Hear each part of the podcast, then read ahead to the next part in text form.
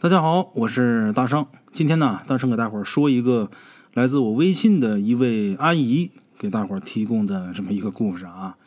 这位阿姨的网名啊叫欢颜。这位阿姨说呀，她现在啊年逾七旬，现在是重病缠身，每天只能通过听书来分散这病痛的折磨。她比较喜欢听灵异故事，比较喜欢听咱们大圣鬼话啊，觉得咱们这个故事啊挺接地气的。所以阿姨闲来无事呢，也给咱们投了个稿子。她说呀，她从小啊胆子就大，也不相信这个世界上有鬼神之说。小的时候啊，他们家的住房面北的窗户外边两米的地方有一面墙，这墙不高，晚上躺在炕上啊就能看见墙头，这也挺可怕的。哎，睡在这炕上的不光是阿姨，还有她姐姐。哎，她姐姐胆子比较小，有一次呢，她姐姐呀。就颤抖着声音跟他说：“你看那墙头上有个人。”咱们家阿姨当时还小，看了一眼，没有啊。然后他这姐姐就说：“你看，穿着白衣服，还戴个白礼帽，坐那抽烟呢，还支起一条腿儿。”阿姨揉揉眼睛，再看，啥也没有啊。哎，类似的事儿啊，他姐姐碰见过很多次，一直到他姐姐结婚生子。哎，才没有再出现这情况。阿姨今天要给咱们讲这故事啊，是五十多年前他们作为老三届第一批知青插队的时候碰见的事儿。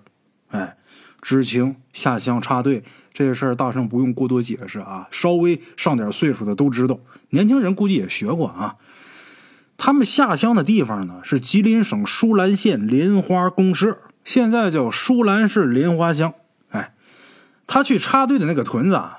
能有三四十户人家，有徐、高、杨、梅、岳这几大姓。刚下乡的时候，那时候那集体户的房子还没盖呢。他们几个女生呢，就借住在一家姓李的农民家的北炕。哎，这姓李的农民家呀，有一儿一女。这家这姑娘呢，跟阿姨他们当时的年纪啊差不多少，跟她十来岁的弟弟呢睡南炕。这一排草房啊，一共七间。住着李、杨、梅三家人。那么这事儿是哪一年呢？一九六八年。当时这个农村呢很穷，即便他们去插队的这个屯子，啊在全公社属于是比较富裕的，但是姑娘们还是穷的，连内衣裤头都穿不起。就连他们住的这茅草房啊，都是几家合盖的。咱前面说了呀，这一排草房一共七间，住着老李家。就是阿姨插队借住的这家人家，还有一个老杨家，还有一个姓梅的老梅家，三家人嘛。哎，咱今天要单独说说这个老梅家。老梅家老两口啊，有三儿两女，大女儿呢出嫁了，大儿子梅景星，俩眼睛玻璃花。那位问了，什么叫玻璃花？白内障。哎，三十多了没娶媳妇儿。二儿子梅景军。是队里的民兵排长，三儿子就是阿姨借住的这老李家这姑娘的准女婿。这老梅家还有一个小闺女，那小丫头啊挺野的。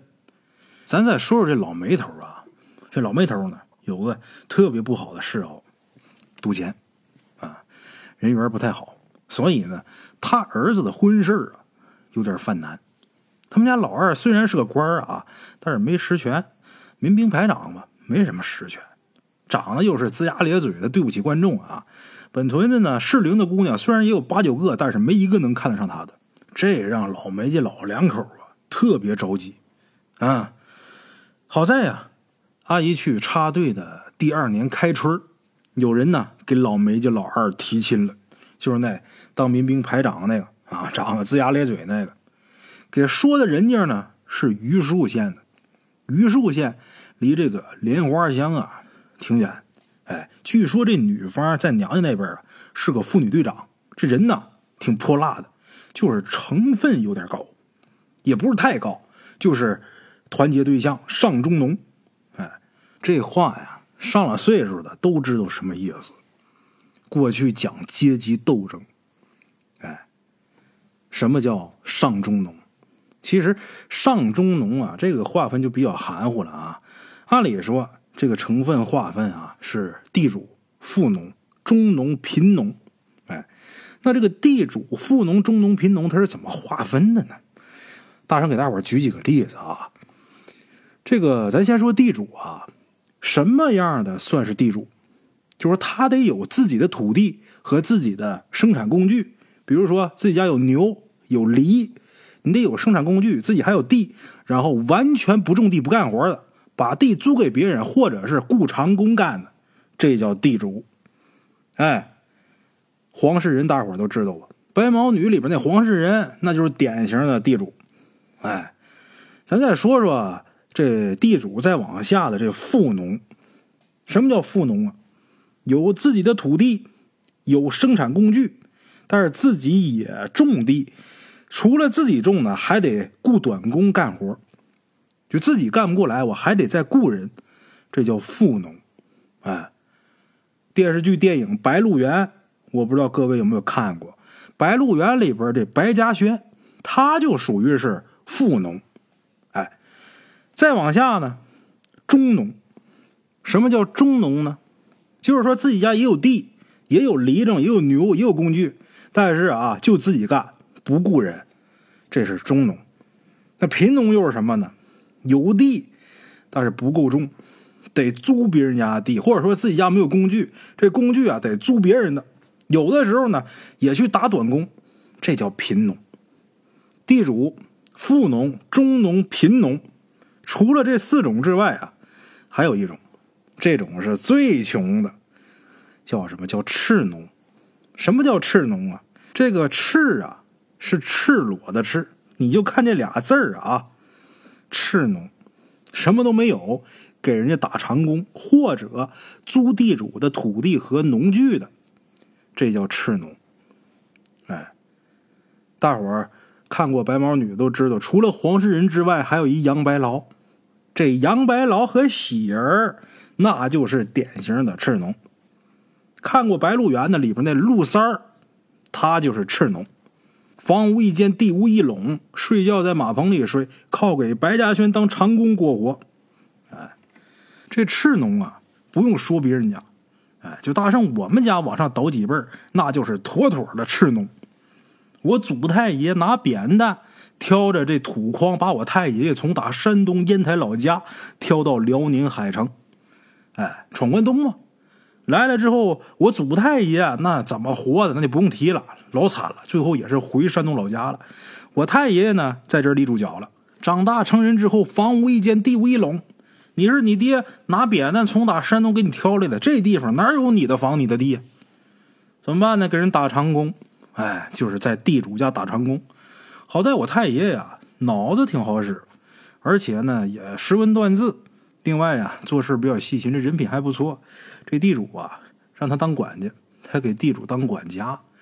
呃，家里边安排人干活啊，或者谁来借个东西、拿个什么的，这得我太爷爷说了算。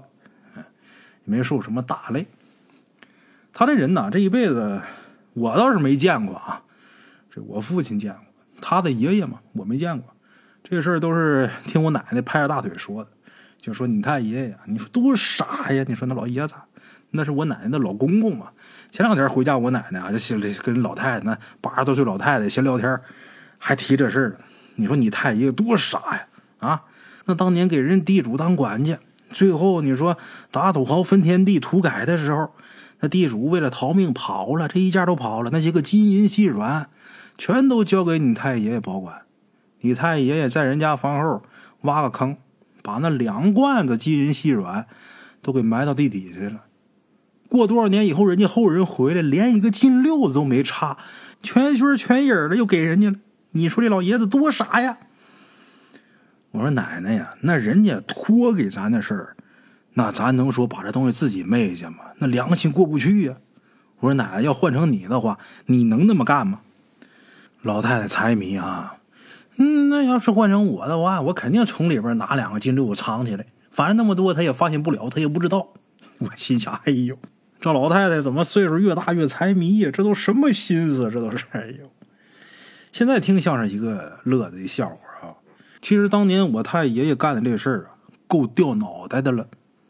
过去打土豪分田地，哎，给这个呃，就像我太爷这种成分的人啊，赤农，你房无一间，地无一垄的，都给你们分地分房，这得感谢国家呀！你怎么还能帮着地主去藏这些个金银细软呢？如果当年这件事败露的话，真的说就查出来是他藏这东西，这东西被发现了，查出来是我太爷爷藏的，这就够杀头的，在当年来说就够杀头的。你说这个，你将来要还给人家，人家的后人，谁知道啊？你准是自己要私藏，你要昧下呀。这都是大家的集体资产啊，这都是要给大伙分的，你给藏起来了。在过去的年头啊，真够掉脑袋的。国家给你分房分地，你怎么能帮着地主老财呢？这件事情在当年来看，我太爷爷这么做，那简直是。逆天而为，可是到现如今，直到现在，别人怎么看待这件事情啊？我不知道。反正我认为，我的太爷爷，我的老祖宗，他做的是对的。你从打山东老家来，你什么都没有，人家把你养活了，甭管说你是呃给人家当管家也好，还是做长工也罢，是不是人家给你一口饭养活你了？如果说，人家把这东西交给你，你把这东西拿去邀功请赏了，那你就叫忘恩负义，你就是不仁不义。这件事情，你甭管是抱着掉脑袋的这个风险，还是怎么样，最后你把这东西给人家留下来，还给人家后人了，全心全意的交给人家了，这就叫道义。我觉得我这太爷做的没错，别人怎么看怎么说我不知道，反正我一直。认为他做的好，哎，哎，这说着说着啊，扯远了。讲故事讲着讲着呀，又讲这边了。咱呢，接着来聊给梅家老二提的这门亲。哎，姑娘家是榆树的，离莲花乡呢挺远。这女方呢是个妇女队长，人挺泼辣的。咱前面讲了啊，成分呢有点高，不是太高，上中农。这时候我一说上中农，大伙能理解它是什么成分了啊？这个为什么要单提这个呢？过去啊，越穷越光荣。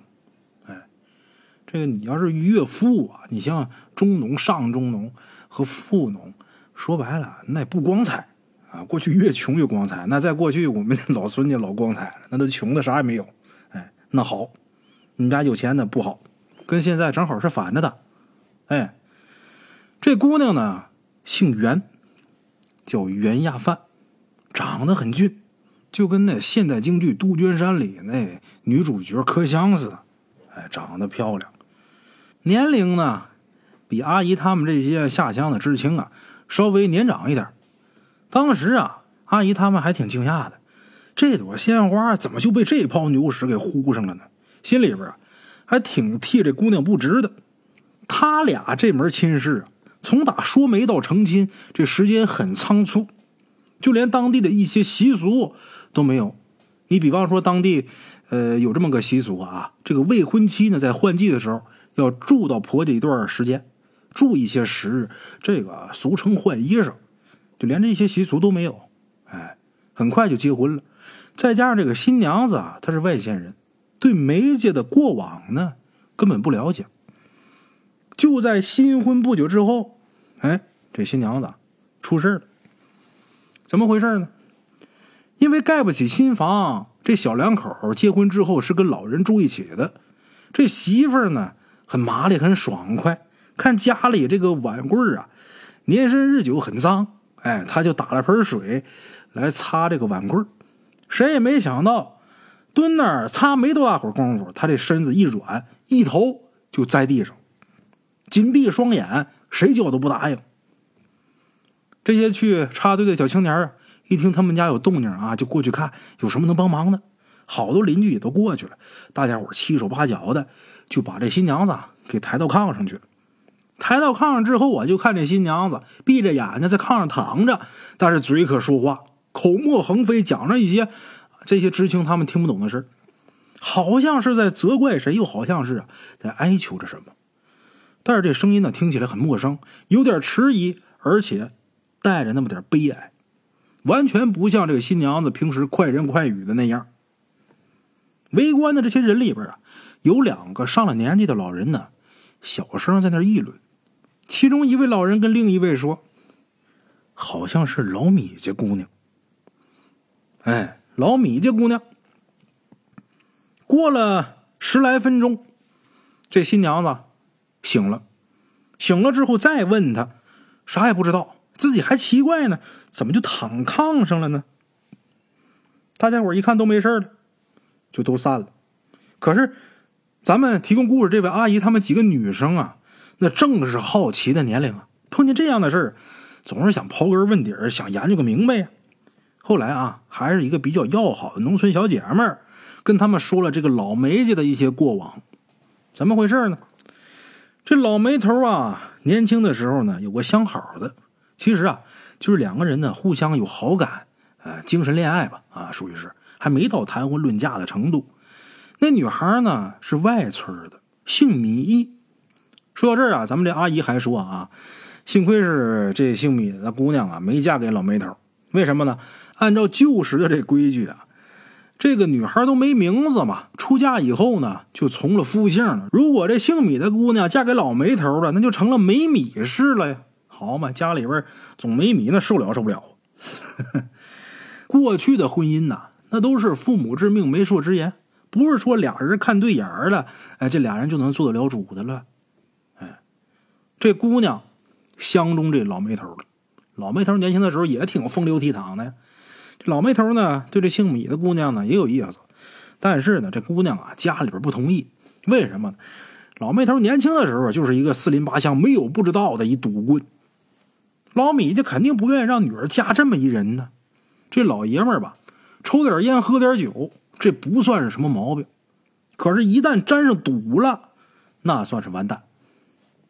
这毒瘾要是戒不掉，你家里边趁多少金山银山也扛不了这赌啊！哎，老米就不愿意。于是呢，后来老米头啊就娶了之后的老婆。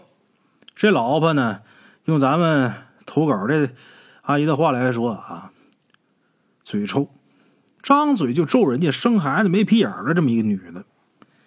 给咱们投稿这位阿姨还说呢，这话可不能乱说，要么说现世报现世报呢。这老梅头和他这嘴不好的媳妇儿，他们家的大女儿出嫁之后生儿子，这孩子就是先天肛门闭锁，这就叫生孩子没屁眼儿。这人呢，可不能说什么话都瞎说呀！哎，扯远了啊。再后来呀，老米这姑娘，因为自己这情郎哥跟别人结婚了，哎，这姑娘也是心窄，郁郁成疾，然后呢，早早的小命没了。按照当地的习俗啊，未嫁或者未婚的童男童女死以后啊，得火化。当然，过去那火化不是说像现在这么的啊。过去那火化就是在野地里边拿柴火把尸体架起来烧，之后呢弄一大瓮，把没烧化这个骨头啊什么的，再捡到这瓮里边，不能像正常人死之后啊装棺入殓，然后起坟。这是过去的呃封建迷信习俗，说这未婚男女啊早早的就死了，容易闹妖，所以说不能给留全尸，也不能进祖坟，也不能给起坟，不能给装棺。这老米家呢，因为疼女儿、疼姑娘，也不顾习俗，把这姑娘啊就给装棺入殓，又给垒了个坟头。哎，这些事儿啊，老梅家老二新娶的这姓袁的媳妇这新媳妇他不知道。有不少人都说呀，这是老米家女儿负了老梅家的小辈儿来诉苦来了。也不知道后来啊，他们家用了什么办法啊，反正是把这事儿给。呃，了结了，倒是这个姓米的这姑娘啊，早夭的这个曾经的姑娘啊，也没有再出来祸害人。所以说，有一些咱们认为是过去的封建迷信的一些东西啊，冥冥之中它也是有道理的啊。你看这老米这姑娘就没火化没烧，给装棺入殓了，她就能出来附体儿，哎。这事儿我不能多说啊，大伙儿细合计。类似的事情啊，在农村呢，真的不少。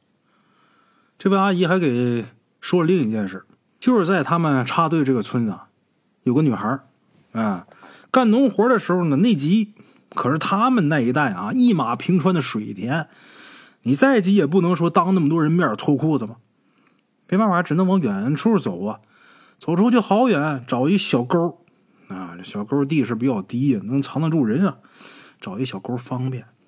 可是这姑娘去了好半天没回来。大伙儿就去找她，找她的时候呢，就看见这姑娘啊，呆呆的在地上坐着，嘴里边啊在那捣鼓着，捣鼓什么呀？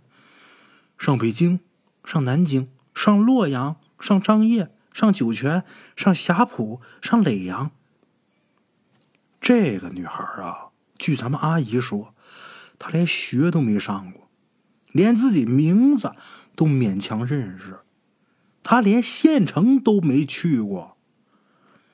他知道北京、南京啊，这不奇怪。阿姨说，后来那些地名，他是怎么知道的呢？这事儿啊，如果放在现在，那不叫事儿。现在科技这么发达，能看到新消息的渠道这么多，看手机呀、上网啊、看电视啊，最不济你还能听听收音机呢。可是那个年代啊，消息很闭塞。整天围着一群老农民，你说你知道北京、南京这个不奇怪，你知道洛阳都不算奇怪，但是后面那些地方，你比方张掖，在甘肃呢，大西北，啊，再比方酒泉，酒泉那个地方啊，要不是之前总在那儿放火箭，大圣我也不知道这地方啊。你像张掖、酒泉这些地方，如果要不是西北五省的，估计很难能知道这两个地方。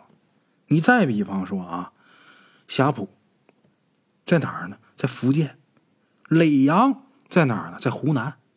霞浦跟耒阳那都是县城。哎，你不刻意去查，你都不知道这俩地方。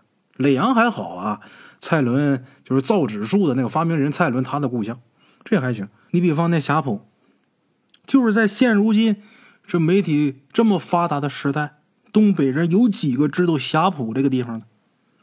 没几个人知道，更何况那个年代连个字都不识的一姑娘，她怎么知道的呀？哎，当地人说呀，这姑娘啊，她得的是黄皮子病。这姑娘应该是在方便的时候被黄皮子给迷住了。当地人有当地人的破解办法，什么办法呢？杀鸡给做鸡汤喝。这姑娘啊也怪了，喝完鸡汤呢。这人就正常了，但是啊，从打那以后，不能吓，不能生气，一旦被吓着或者生气，还犯病。哎，这些事情呢，都不是给咱们投稿这位阿姨她道听途说的。她碰见这些事情的时候，真的是百思不得其解。再到后来呀，知青回城，阿姨呢结婚生子，婚后有一年呢，过年回娘家住，回娘家过年嘛。晚上的时候呢，他四岁的那外甥女儿啊，不让他关灯，为什么呢？这小姑娘说呀，有个人在门后呢。他不到五岁的儿子接着说：“绿脸的。”哎，他这孩子小的时候把蓝色呢说成绿色，可能在他眼里啊，就是个蓝脸的。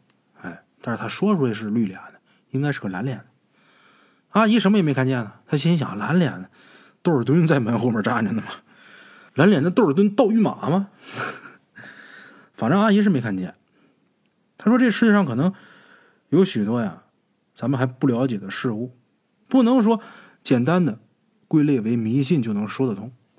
也正因如此，咱们这位阿姨啊，现在被病痛折磨的生不如死。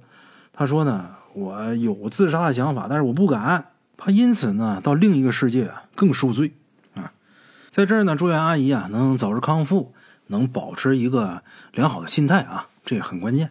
通过咱们今天这个故事啊，列位也能听得出来，为什么这个东西有些人他就看不见呢？有些人他就能看见呢？这个我估计很多好朋友啊都在思考这个问题：为什么你说他说能见着鬼，那我怎么从来都没见过呢？哎，为什么小孩能见到，或者说即将去世的老人他能见到呢？我们身体健康的正常人为什么平时都看不见呢？哎，这就需要往深了挖一挖，聊一聊了。正好今天大圣啊有时间，跟大伙儿啊白话白话啊，咱们就从科学角度来聊一聊灵魂，它到底属于哪种物质呢？它到底属不属于物质呢？哎，灵魂这种物质啊，它绝对是透明的，它自身不发光，也不反射任何光线。那么说灵界是不是就跟人完全隔绝了呢？肯定不是啊。如果它真的是完全隔绝，那就简单了，就不会有人思考是不是有灵魂和神的存在了。也不会有宗教的存在了。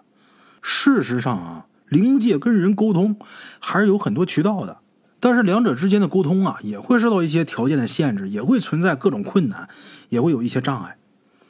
但是这些困难与障碍呢，不在咱们今天聊这个话题之内啊。咱们今天就聊这灵界跟人沟通的大致的一些方式啊。这些方式不是我在这瞎说的，这是国外很多位学者总结出来的。哎首先，咱们要提到的一种沟通方式呢，就是直觉。直觉这个东西啊，它是不需要依靠通过感觉获得信息为依据，也不需要依靠逻辑推理等复杂的分析过程而做出的判断。而且啊，这种判断呢，出现是非常迅速的，不需要太多的时间反复思考。一般认为啊，这个女性的直觉大多比男性要发达，但是目前这方面呢，还没有见到符合。科学规范的一些研究报告，哎，这个灵体啊，由于它具有极高的穿透性，它可以直接传递信息到人大脑负责做出判断的那个部分，就啪把这个信息就给你干进去，哎，使人直接产生某种想法，做出某种判断。因为这个信息是由灵体直接传给他脑的，当然就不需要经过自己思考的过程，不需要以感官获得信息为依据，所以呢，直觉的产生是非常迅速的。很多人呢都有过特别准确的直觉经历。你比如说，有这么一个人，他曾经有过这么一个经历，印象最深的啊，就是有那么一次猜谜语。这个时间呢是在上个世纪七十年代，呃，这个人呢还在上小学。当时啊，普通居民家里边还没有电视，所以呢，很多时间花在了听收音机上。有那么一年，好像是广播电台啊举办的春节联欢晚会啊。这个春节晚会节目里边的主持人给听众就出了一个谜语，谜面是：有人不是你我，有土能种庄稼，有马能行千里，有水能养鱼虾。谜底呢打一个字。现在很多人都知道这个谜语了啊，但是当时还是很新鲜的，因为在此之前他跟他的家人呢都没听过这个谜语。但是啊，他听见这个谜语以后，脑袋里边立马就出现了这个谜底这个字。他几乎是没有经过思考的，而是想到了这个字之后，他再按照谜面去对比，发现啊，果然是跟谜面是符合的。可见这个思维过程是先做出判断，然后再去验证是否合理，而不是经过对谜面认真的分析之后再做出的判断。所以说，这个答案来自直觉。哎，你包括一些科学家他的发明创造。或者是科学理论的创立，其灵感也是来自于直觉。你比如说，有两位美国的化学家，一个叫普拉特，一个叫贝克，他俩曾经就通过使用调查表对很多化学家呀进行了调查。这调查的结果显示，有百分之三十三的人，他们都说在解决重大问题的时候经常有直觉出现；有百分之五十的人说偶尔有直觉出现，从来没有直觉出现的。只占百分之十七，哎，还有美国的一位生理学家，这人叫坎农，他曾经就说过啊，直觉在他科学的研究工作当中起到了重要的作用，一些突然获得的直觉和顿悟给了他很大的帮助。他是这么说的：很久以来，我已经习惯了依靠无意识的直觉过程来帮助自己。例如啊，在准备一个讲座的时候，我首先得计划好要演讲的几个要点，写出简明的提纲。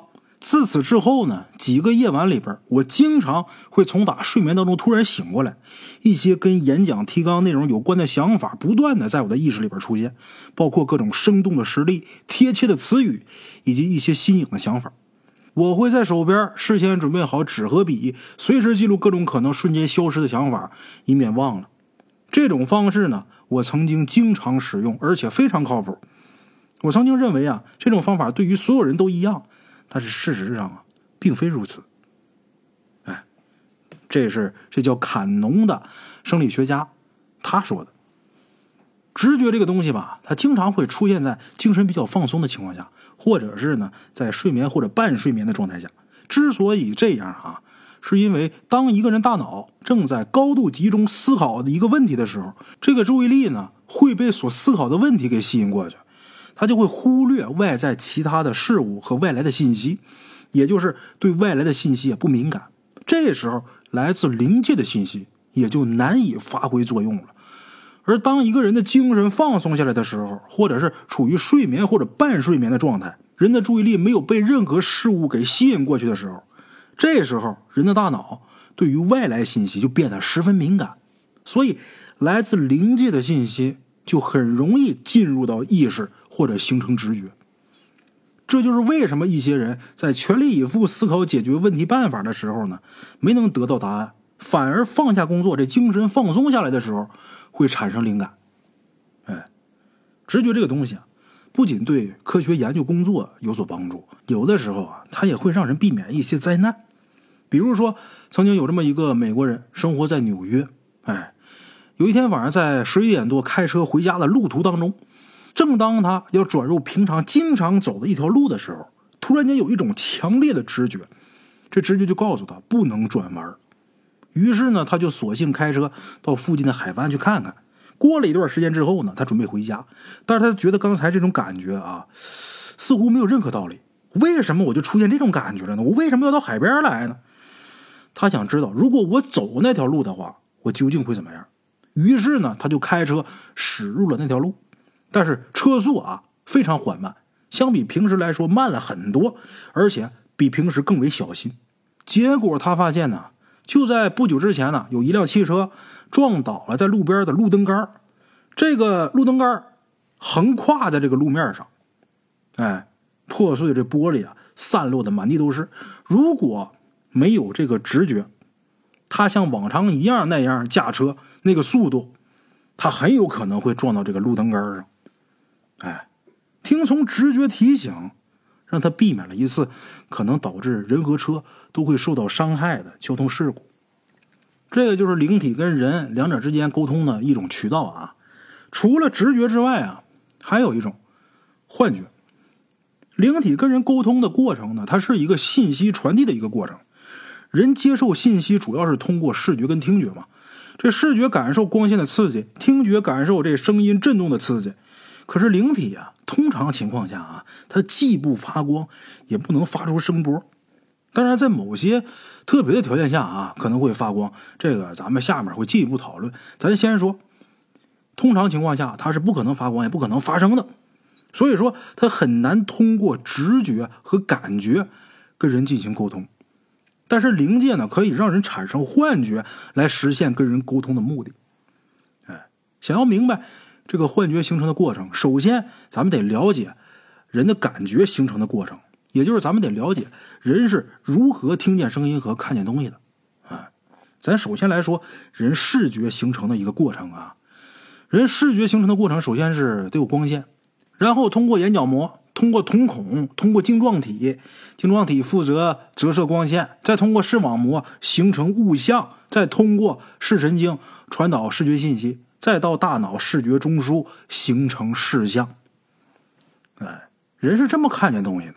眼睛的作用啊，是把这物体的影像通过瞳孔和晶状体在视网膜上成像。视网膜上的视觉神经细胞把这个光信号变成生物电信号，这电信号经过视觉神经再传输到大脑，大脑最后经过分析和综合等等复杂的过程形成视觉。在大脑中形成物体的颜色呀、形状啊等等感觉，视觉的形成主要依靠大脑皮层枕叶部分的功能，这就是视觉形成的过程。咱再说说啊，人这听觉是怎么形成的？听觉的形成，首先你得有声波呀，然后这声波通过外耳道到鼓膜，这鼓膜把这声波呀转换成震动。然后到耳蜗，耳蜗呢再把震动转换成神经冲动，然后经过听神经传递信息，一直到大脑听觉中枢，这就形成了听觉。哎，咱们耳朵这个器官呢，在听觉形成当中的作用啊，主要是接受来自外界的声音信号。这个声波通过空气等等传导媒介传到外耳道，到达鼓膜。鼓膜震动以后啊，把震动通过听小骨传到内耳，刺激耳蜗里边听觉神经细胞产生神经电信号。神经电信号呢，通过听觉神经传输到大脑皮层的听觉中枢，大脑再经过处理形成听觉。哎，这听觉是这么产生的。可见，不管是视觉还是听觉，它形成的过程都包括四个环节。第一个环节就是感觉器官接收、搜集外来信息；第二个环节就是把这些信息转换成神经电信号；哎，第三个环节就是通过神经通路。把这个神经电信号传到大脑中枢。第四个环节就是大脑对信号进行分析和综合，形成比较完整的感觉，对吧？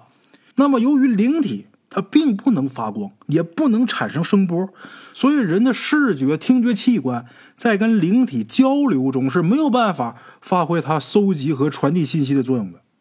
哎，人当然也没有办法用眼睛看到灵体，或者说用耳朵听到来自灵体的声音。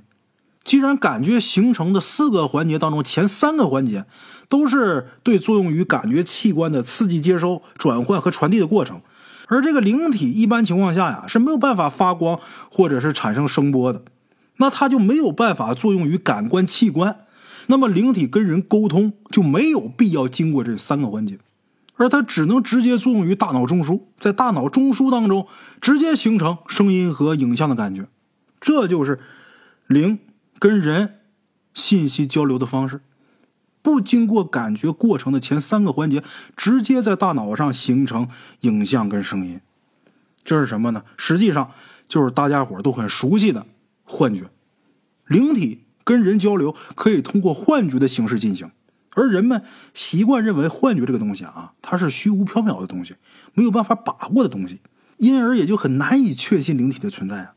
但是，如果我们接受了灵智存在的假设，那么幻觉实际上它并不是凭空产生的，也并不需要任何外界的刺激，它就可以产生。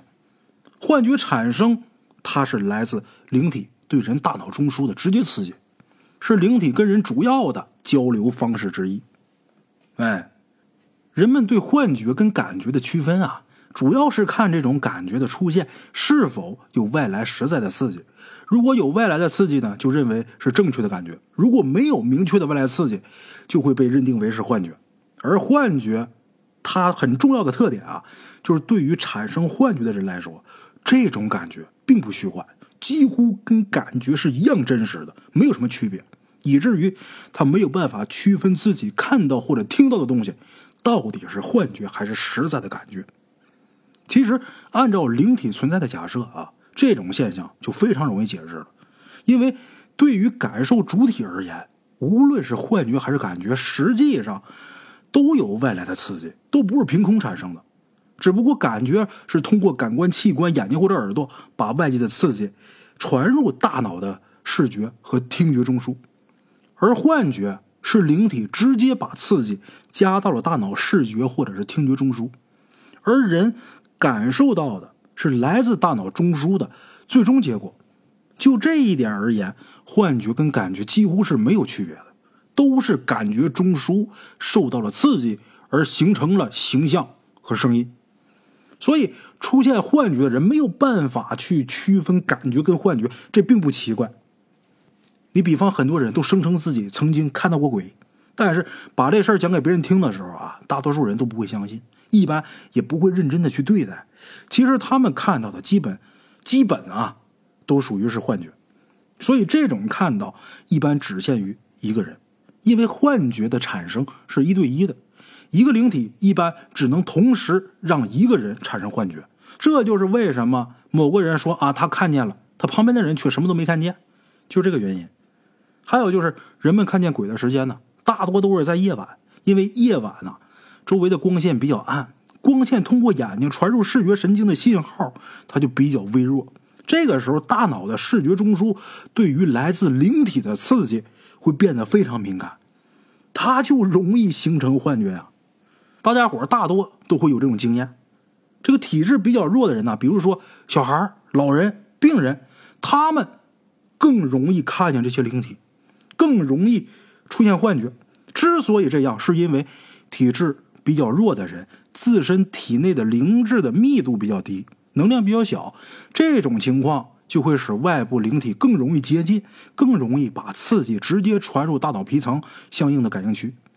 相反啊，如果一个人体质很强健，那么他自身的灵质的密度呢就比较高，外界灵体要把刺激呃施加给他，就需要消耗更大的能量，甚至说可能对灵体自身啊也会造成伤害。因此啊，灵体不会轻易的向体质很强健的人发出刺激。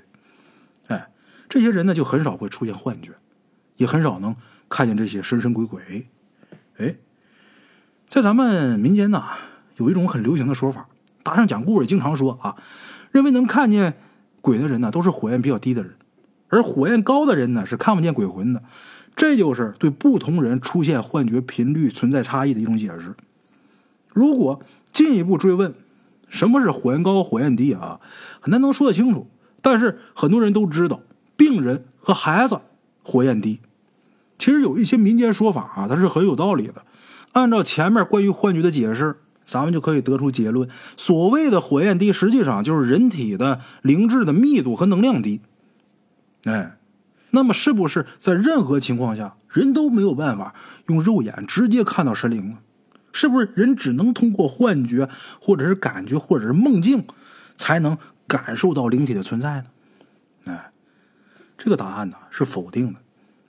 当一个灵体所包含的灵质足够多、能量非常大的情况下，灵体完全有能力将自身的能量以可见光的形式辐射出来。在这种情况下，人的肉眼就是可以看到的。那么，一个灵体究竟需要强大到什么程度才能够有足够的能量辐射出可见光？哎，这个具体呀，现在还没有研究到那么深入，也没有办法做出定量和估计。但是有一点是可以估计的，就是普通人或者动物正常死亡的情况下，他们的灵魂肯定是没有这个能力的。有能力发出可见光的灵体，也必然有能力能控制自己是否要发光。哎，所以并不是在所有情况下，能量很大的灵体都可以被肉眼看见。只有当他希望人们用肉眼看到他的时候，他才会发出可见光。那么，为什么说普通人或动物正常死亡情况下，这灵魂没这个能力呢？哎，大伙想一想，讲这么多故事里边啊，比方说横死的、冤死的，有很大的怨气。这个怨气，我们可不可以把它想象成一种能量？当这个怨气积攒到一定程度、一定量，这个灵体它是不是会显形啊？包括圣经当中啊，也有相关的记载。哎，圣经当中记载，神对古以色列人几次显现，大多都是通过可见光的形式，让大伙都看见的。咱倒不知道这圣经里边写的是真是假啊，但是有些事情，你包括一些民间传说、一些经书当中呃所记载的一些东西，这些东西它既存在，既传承下来，必有它的合理之处。所以有些事情啊，不是简简单单的用封建迷信四个字就能解释清楚的。哎，怎么样？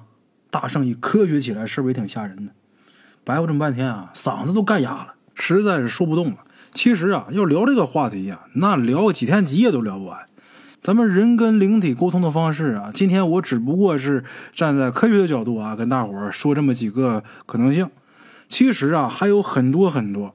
人能跟灵体沟通的方式啊，如果大家喜欢这方面的话，以后呢有合适的机会，我就多给大伙说说啊，包括怎么避免跟灵体接触，也是有一定的办法的啊。